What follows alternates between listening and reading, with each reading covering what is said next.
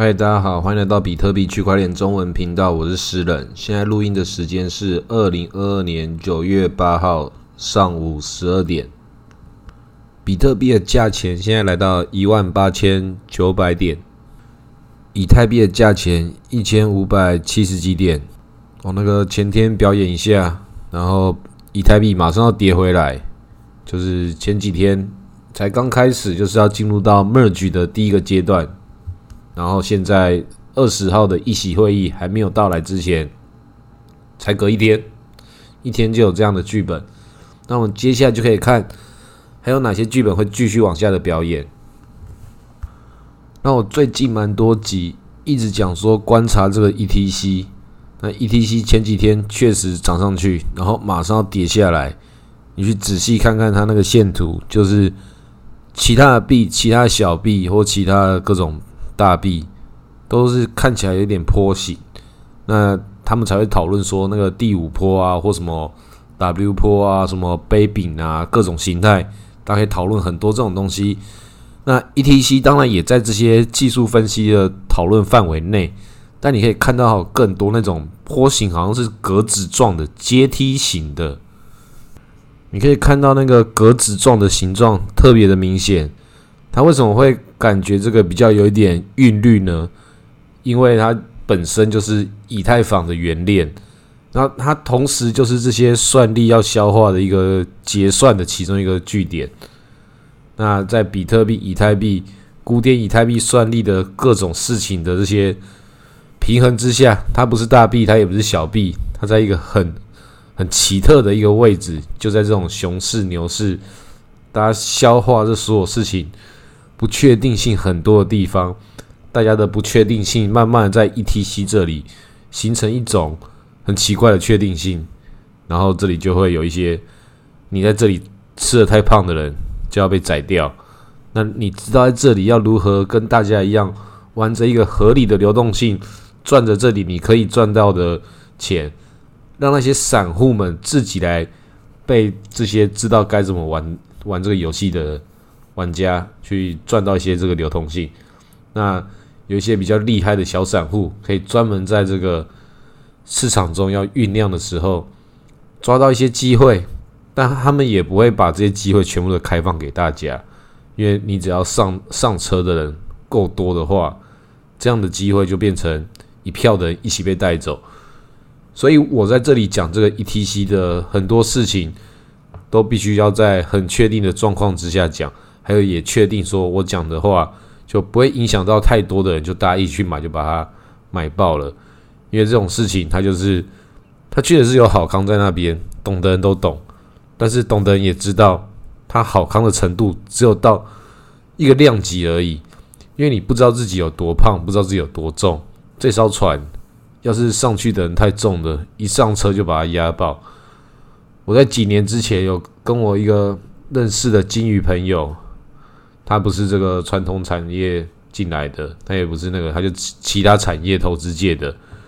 加密货币第一次玩，他拿出他那个一点点，然后在 ETC 这那个时候的那个状态就很多了，被他一个人给买崩了，就是他买太多了，所以在这一小段时间，这个礼拜他就那个礼拜的冤家就被宰掉了。他跟我说：“是啊，你不是说这个 ETC 准备要买买起来了吗？”你没有知道说，有些人他量底在大到一个地步的时候，就是会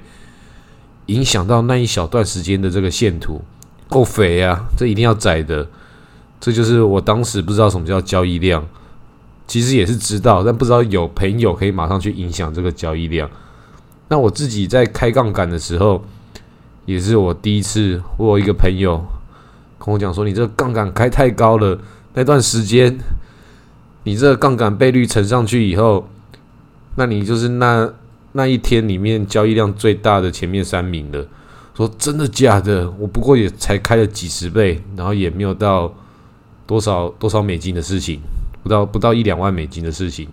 但是有的时候在一些市场特别就是特别流动性特别少的时候，那我也确实就在那个时候觉得，那准备就是要暴涨啦。所以其实。偷跑的就不会是只有我一个人，很多这种像我搞不清楚状况，以为自己小聪明的，第一个先去咬，觉得很好吃的人，哦，那就是要被献祭给这个市场之中的这个大海的生物。谁先在那边乱咬一口，就要被吃掉。所以 E T C 在这段时间，它那个消化可以看到鱼钩，你可以看出那个线图。所以你不要吃太大口。那什么叫不要吃太大口？那就是自己试着吃。我不知道。但现在对我来说，买它就是一个赌博兼具保险，因为你不知道古典以太坊它本来就是作为以太坊的它的分叉。他们本来就是一个互为保险的结构，所以现在以太是不是在脱离 POW 会出一些问题？ETC 是不是要来吸收这些算力？那会不会两个都出问题，或是两个都是都正向成长？因为理论上一个要涨的时候，另外一个在金融的信用属性上面好像跟着就要一起，至少也要被带飞一下吧。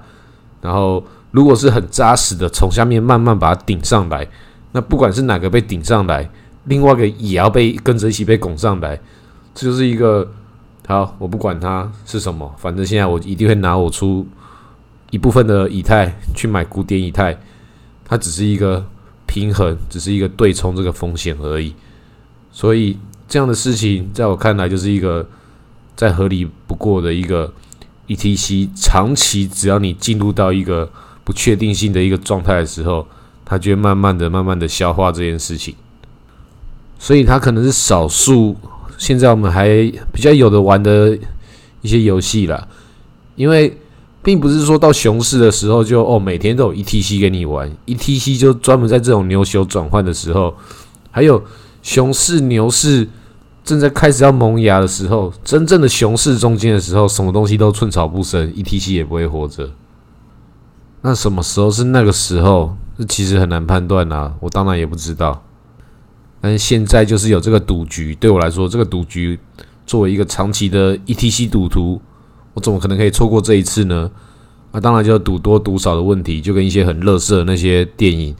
不是好不好看问题，是你一定要进场看呐。现在就是这个以太坊要又要面临新的分叉危机，所以旧的分叉的这个经典性，它就跑出来了。不管这部片它会怎么演下去，不管你最后这个 ETC 会赚钱还是会赔钱，现在先买了一些去看戏是一件非常合理的事情。昨天晚上就来了一个多空双爆，一根上去一根下来，你可以去观察这个古典以太对以太的线图、对美金的线图、对比特币的线图，也同时也观察以太跟比特币的线图，这些都去看几次。虽然还没办法看出来什么东西要涨，什么东西不涨，但你可以看出古典以太它这个能量的这个波动，正是因为它以太币这层事情去包覆它，然后比特币这层事情再包覆它，所以它被这两层影响，再加上美元，所以它有时候一产生事情的时候，它事情会为什么会特别剧烈？就在这个多重影响之下，所以。有时候他接收到一个，有时候接收到两个，有时候两三个，有时候自己一个人走独立行情，这就是他会成为他们讲说牛市终结者的一个原因。他消化这些事情。那当然要玩赌局的话，有各种不同的玩法，有一些当然是 all in，有一些拿自己可以存的一些钱，我今年就是要赌一场大的，今年就是要看这个，当做输了也看烟火，也是一种心态。或是可以做一些缓冲性的，做一些流通性挖矿之类的，或者做一些风险对冲，这边买多，另外一边再做一个某个区间的合约，很多种不同种的玩法。你在这个币圈之中要学习这种各种的这些技能，然后去把你自己的投资组合做某些这个技能组的一个优化，去得到一些 buff，然后消除一些。debuff，一些负面影响，能够用某种形式去转换它。那我刚刚讲的这些这么多不同的这些主流币种的这些关系，那其实在这个传统金融之中，也有很多这种不同的币，而不是币是股票或者其他能源啊这些事情。其实他们玩这些对冲基金啊或什么，全部都是在玩这种，但是总是会有一些更外部的更强大的力量，就是。市场嘛，这个市场就是永远都是我们不知道哪些地方它才是牵扯到整个事情的，也是有一些这些有钱的机构杠杆开太大，然后以为大家在帮他担保，弄到最后的时候才发现他自己就是整件事情上面的市场影响者，他赚的获利跟他亏损的钱。都来自于他自身所开的杠杆上面，发现自己叫窄的那条金鱼就是自己啊！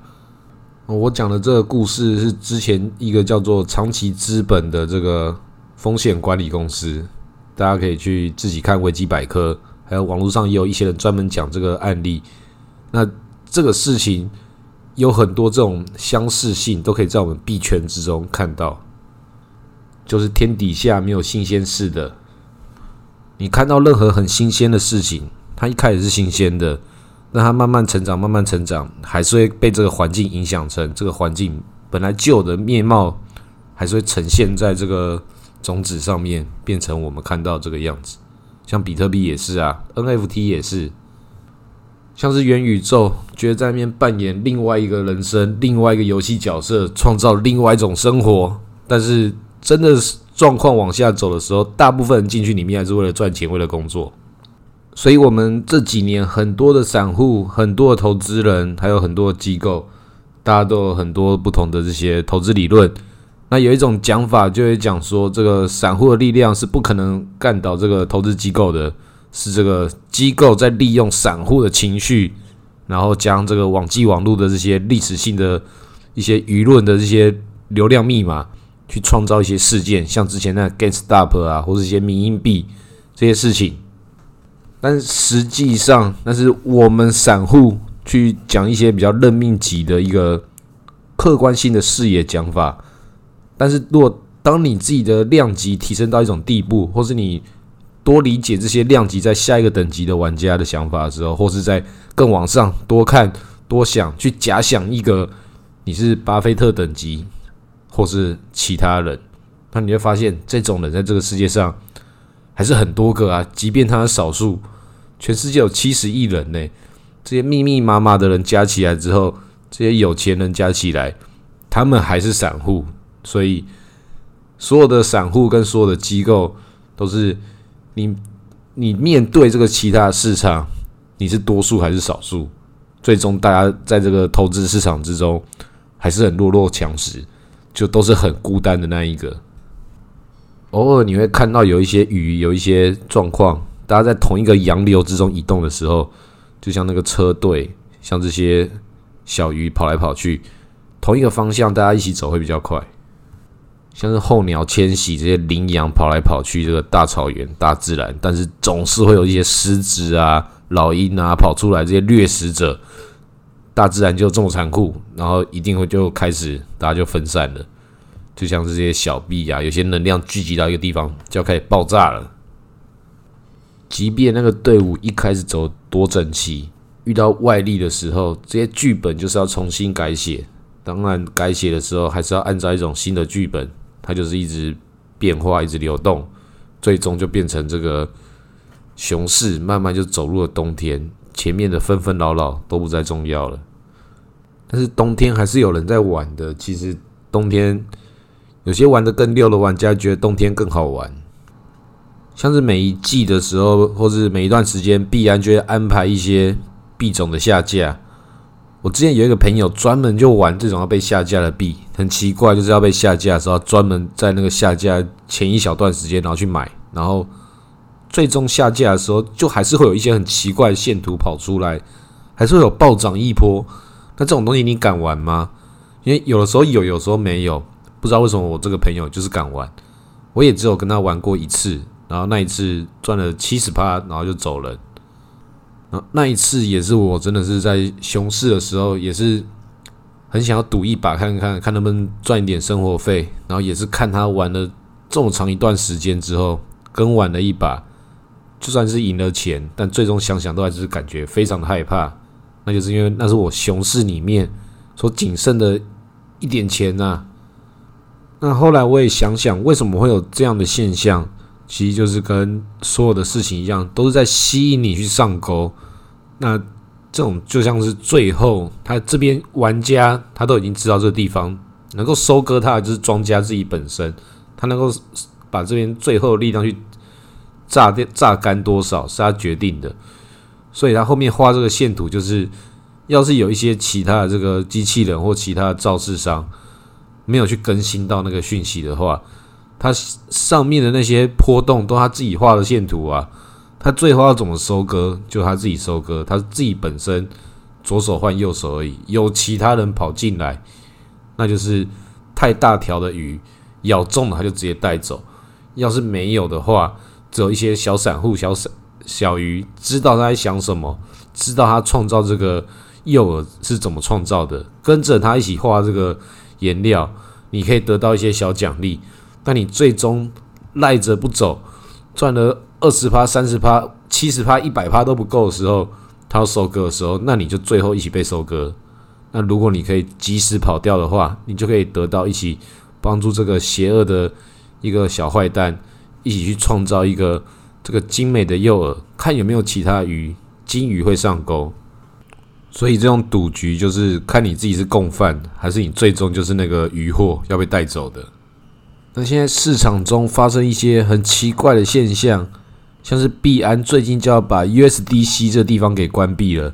他前面几天才做这个 BUSD，他那个跟以太坊的交易免手续费，本来讲说跟美金就是他他自己的币安美金，他也算是美金啦，但是他现在要去排挤其他的美金了，这个事情就开始变得越来越奇怪，因为币安其实算是这种中心化机构里面，一直以来都是很推崇去中心化这个概念的。都算是蛮那个政治颜色正确。今天做了一个这个争议性这么大活动，然后 USDC 的这个老板 Circle 那边的人，他就也是很友善的回应了这件事情，看起来很有风度，这也很奇怪。那当然什么可能都有，有可能那个钱他们就觉得脏脏的，或者他们那个不好处理，或者就是要排挤对手，还怎么样？各种剧本我们不知道，但是它最终就是要影响的。接下来很多这个版图跟这个大水管的流动，就是要改变了，一定有事情要发生。他们为什么在这一段在九月二十号议席之前，还有以太坊这段末局的期间，做出这些动作这么大的一些事情，到底想要干嘛啊？那对我来说，这种可能要有人要出包的时候，有人大动作的时候。那一定就是要报好一些比较重要的事情，像比特币，还有刚刚讲的古典以太，那就是有人要出包，他就作为这个备份，作为人家出包的时候，他都可以得到特别大的奖励。比如说比特币其实本身就是这种传统金融要出包的时候，比特币就这个保险；古典以太就是以太坊要出包的时候，它作为那个保险。但是不管哪一边，他们出了是大包还是小包。长期这个趋势就是在这边滚动它，因为能量会自己慢慢的卷入，从这个太阳能的能量，然后到这个地表上面变成食物，变成我们劳动人民的血汗，变这个自由市场经济之中的结果，会慢慢把这些价值灌注到这个金钱上面，它是一个合理的。那只是中间我们出问题的这个系统是政府的分配权出了腐败的问题，出了一些美国把这些。痛苦的症状外包到全世界，最终产生的症状的各种这种问题上，那比特币只是把这个事情简化了，不再通过这个我们人类创造邪恶体系，直接从太阳能跟这个能源，然后一样跟本来的这个商业结构一样做这个金融串接，只是比特币变为这个中间的结算系统，然后以太、古典以太这些纷纷扰扰。你就把这个大规则之中的小规则，去把它这个故事复制贴上，去看有没有能够去类比的地方。在这些大户他们要去做这些博弈跟做这个风险对冲的时候，找出一些小机会，从这个旁边去狙击一下，赚他个一点，去刮出他们身松身上这些他们想要去保留的这些安全性的这些空间。他们想要安全，你也想要安全，你就去跟他们蹭，把他们中间这一部分有还是有一些榨出油的地方，看得到方向的一些小散户就知道去哪里可以吃到一些血血。所以我告诉你们，血血是哪里吃，但也要知道血血多的地方那也代表越香，越来越多金鱼就会开始香过来，大事情就是要发生了。然后怎么样的表演，它会变成一小段时间全部把它演完，还是把一场戏演个好长一段时间？它变成回过头来一看，当时大家真的吃的狼吞虎咽呐，这样的精彩剧本。啊，看最后怎么演。今天录到这里，谢谢大家。